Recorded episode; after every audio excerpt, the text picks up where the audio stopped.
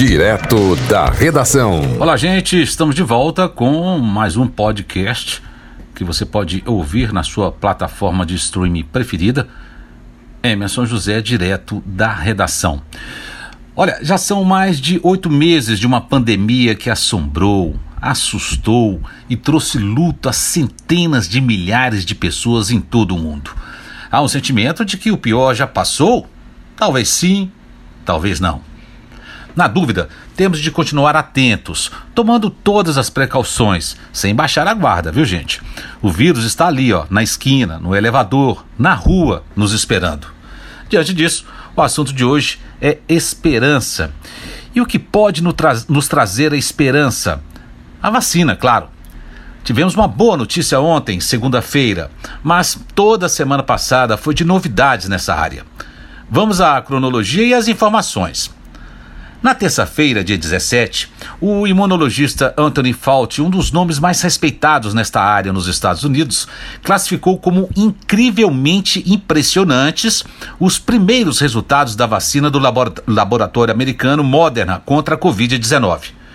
Tenho que admitir que estaria satisfeito com uma taxa de eficácia de 70% ou no máximo 75%, disse ele.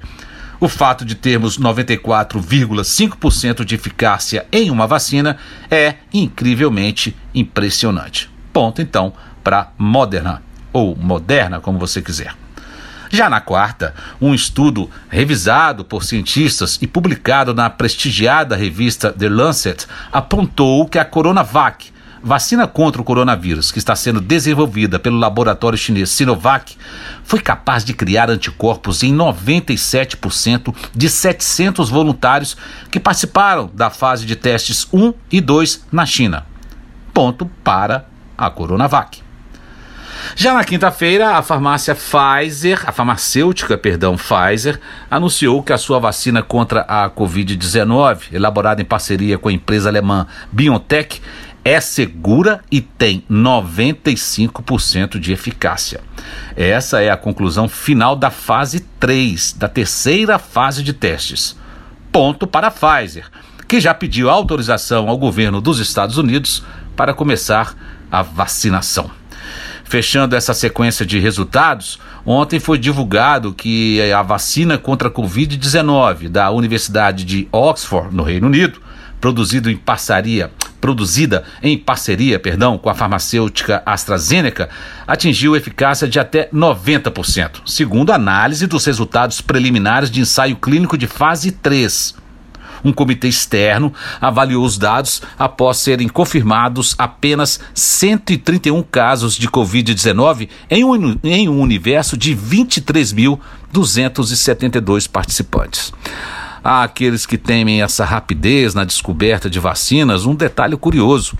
As vacinas contra o coronavírus já são estudadas desde antes da pandemia. Mas como assim, Emerson? Ora, é o seguinte: para a turma dos laboratórios, o coronavírus é uma variante daquilo que já se estuda há muitos anos. Além disso, a tecnologia e o conhecimento avançaram muito durante décadas depois de outras vacinas descobertas, como a de sarampo, que levou 10 anos até ser fabricada, ou da polio, que levou 47 anos. Bem, nos resta torcer e pedir a Deus proteção a todos nós.